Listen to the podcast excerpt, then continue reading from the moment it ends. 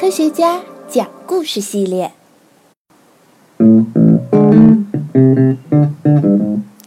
麦克斯韦讲的电磁的故事。第五课，欧姆定律。什么是电阻？我们来一起学习一下欧姆定律吧。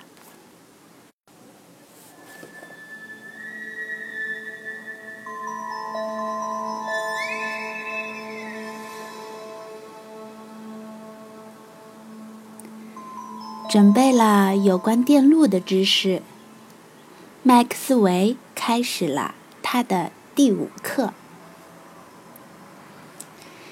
今天，让我们来了解简单的电路知识。大家已经知道，最简单的电路是由干电池、导线和小灯泡组成的吧？我们生活中使用的干电池的电压是1.5伏，电压就是使电流发生流动的能力。所以，如果将电压是3伏的干电池与导线连接，那么使电流发生流动的能力就是原来的两倍，即导线中电流的强度。变成了原来的两倍，那么可以得到下列结论：电压与电流成正比。我问大家一个问题：连接与不连接小灯泡，哪种情况下导线中的电流更容易通过呢？对，不连接小灯泡时，导线中的电流更容易通过。那么，灯泡就是起到了阻碍导线中电流通过的作用了。像这样，物质对电流的阻碍作用叫做该物质的电阻。灯泡起到了阻碍电流的作用。为了更好的了解电压和电流，我们来看看下面的例子。麦克斯韦制作了如右图所示的玩具道路，在 A 点有一根杠杆，将珠子推上斜坡。珠子到达斜坡顶端后，沿着斜坡向下滑回到 A 点，如此反复进行。在这个例子里，我们可以把珠子的移动想象成电流的流动。珠子移动的快，电流就强；珠子移动的慢，电流就弱。那么，在 A 点使珠子向斜坡顶端移动的、起到杠杆作用的是什么呢？这就是干电池。珠子向斜坡顶端移动，在自然下降，正好绕到一圈。干电池也是这样起到使电流在导线内移动的作用。这时，如果电流变大，就好像把珠子推到更高的位置一样，珠子从越高的高度下滑，滑动的速度也就越快。所以，电压越大，电流就越大。麦克斯韦又将一颗钉子钉在玩具道路上。当然，即使珠子与钉子相撞，也能顺利滑完全程。只是由于与钉子相碰撞，珠子的速度会变慢。电阻就好像是玩具道路上的钉子。从干电池流出来的电流碰到了阻力的话，强度就会减弱。我们可以得出下面的结论：电压一定时，电流与电阻成反比。总结我们目前学到的内容，就可以得出欧姆定律：电压等于电流乘以电阻。电阻的单位是欧姆，简称欧，符号为欧米伽。若一伏电压下的电流是 e a，那么电阻就是一欧。V 等于 I 乘以 R。如果在一伏电压下连接两欧的电泡，那么一伏就等于 I 乘以两欧，导线中的电流 I 就是零点五 A。所以，当电阻是原来的两倍时，电流就是原来的二分之一。麦克斯韦带着学生来到了不远处的游乐场。游乐场里有几个不同的项目，项目不同，收费也就不同。最贵的是充满刺激的过山车，每个人每次收费三十元。还有一个是空中列车，每人每次十五元。两个男生决定去坐过山车，有四位女生决定坐空中列车。麦克斯韦分别给男生和女生各六十元。我们把乘坐过山车的两个男生当做电子，六十元可以让两个电子发生转移。那这六十元就是电压。把乘坐过山车的费用当做电阻，那么发生转移的两个男生就成了电流。六十等于二乘以三十。同样，乘坐空中列车的情况也是如此。六十等于四乘以十五，所以电阻越小，可以转移的电子就越多，电流也就越强。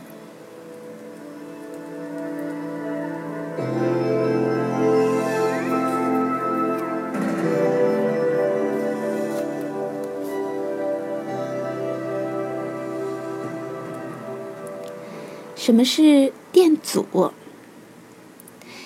电阻是导体对电流的阻碍作用。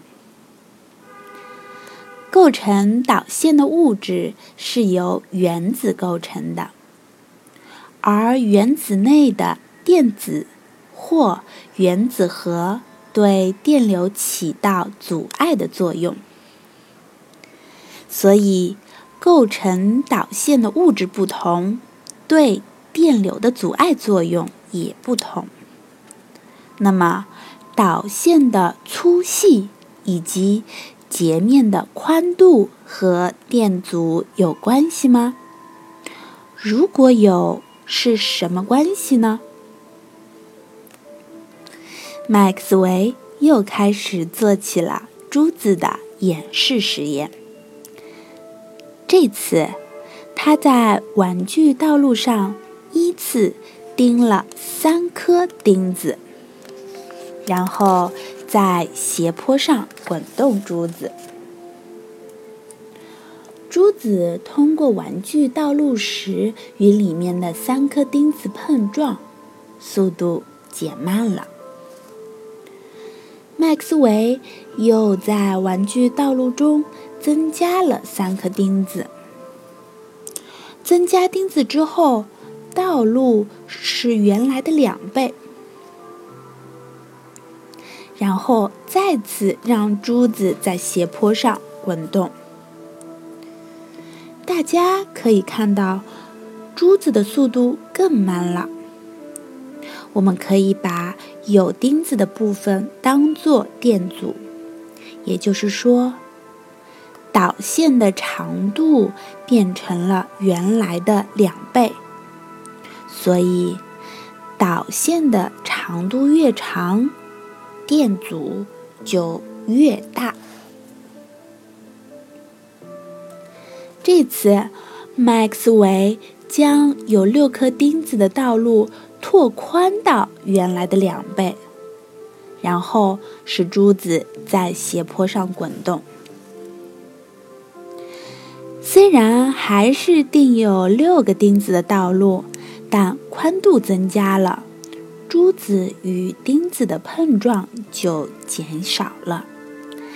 也就是说，导线的横截面增宽，电阻就会减少。如果将导线的横截面面积用大 A 表示，长度用大 L 表示，电阻用大 R 表示，我们可以得出大 R 等于小 a 乘以大 A 分之大 L，其中小 a 表示的是电阻率的系数。不同的物质有不同的电阻率。构成钨丝灯泡的尼格斯或钨丝是电阻较大的物质。用作导线的铜丝是电阻率较小的物质。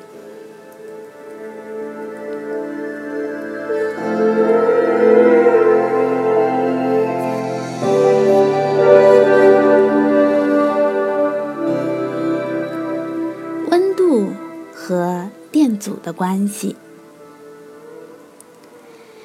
导线和电阻只跟导线的长度或横截面有关吗？答案是否定的。导线的电阻与温度也有关系。同样的导线在冷热不同的环境下，电阻也不相同。温度越高，电阻越大。这是为什么呢？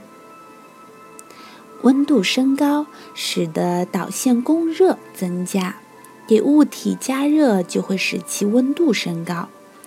热是一种能量，获得热能构成导线的电子的能量增加，在原子核周围的电子的活动范围也增加。所以就能阻止更大范围内的电子的流动，也就是说，电阻变大了。我们可以通过下面的例子来理解电阻这一特性。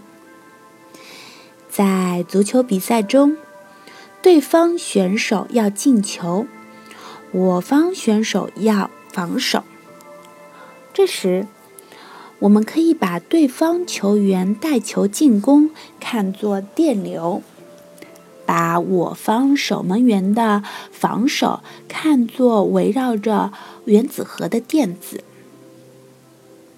我方球员因连续几天挨饿，只能在各自的位置附近转悠，而对方球员身体健壮，他们能够快速向我方。球门发起进攻，这就是温度较低时的导线电阻的情况。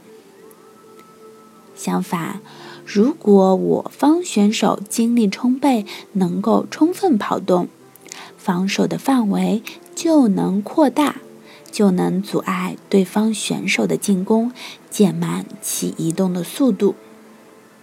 温度高的导线的电阻既处于这种情况。所以同一根导线温度越高电阻越大。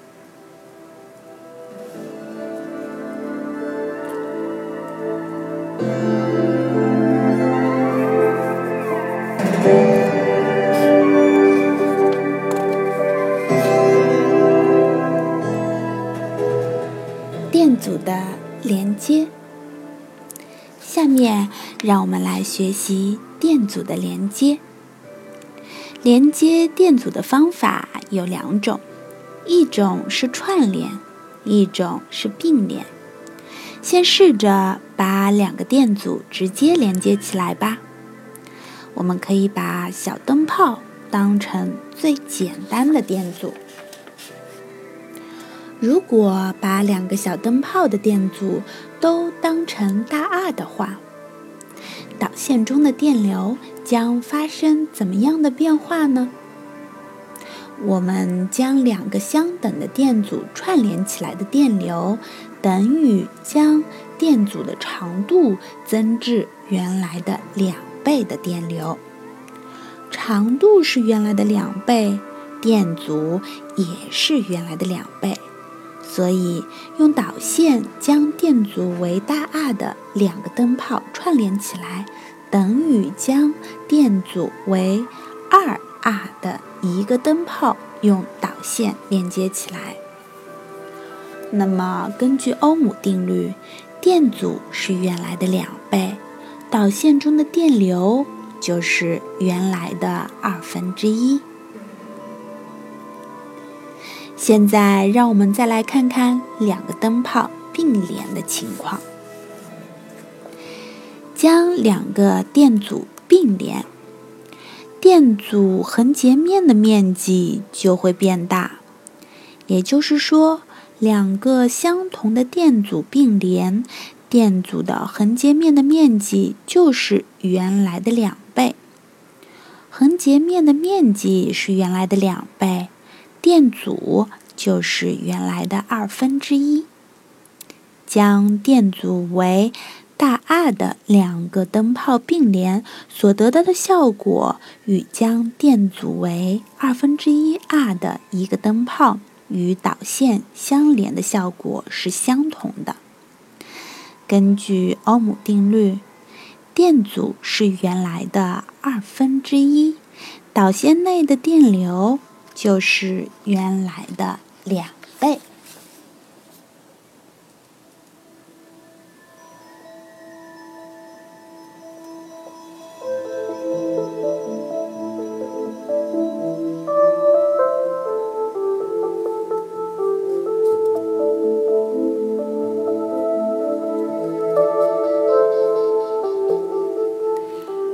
接下来。让我们再用漫画的形式来回顾一下这一节课的内容。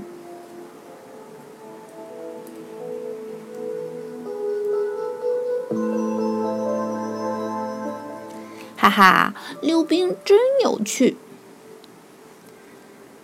咦，嗯，怎么样？有了障碍物，速度就变慢了吧？我们可以把障碍物当做阻碍电荷的物体。溜冰鞋的速度很快，但是碰到阻碍物的速度就会变暗。同样，从干电池流出来的电流碰到电泡之类的电阻也会变弱。所以，当电压不变时，电流的大小。与电阻成反比，怎么样？惊讶了吧？嗯，有点。用公式表示的话，就是电压等于电流乘以电阻，这就是欧姆定律。啊，好不容易冲出重围，嗯，老师，你又给我放了这么多障碍物。就是啊，哈哈。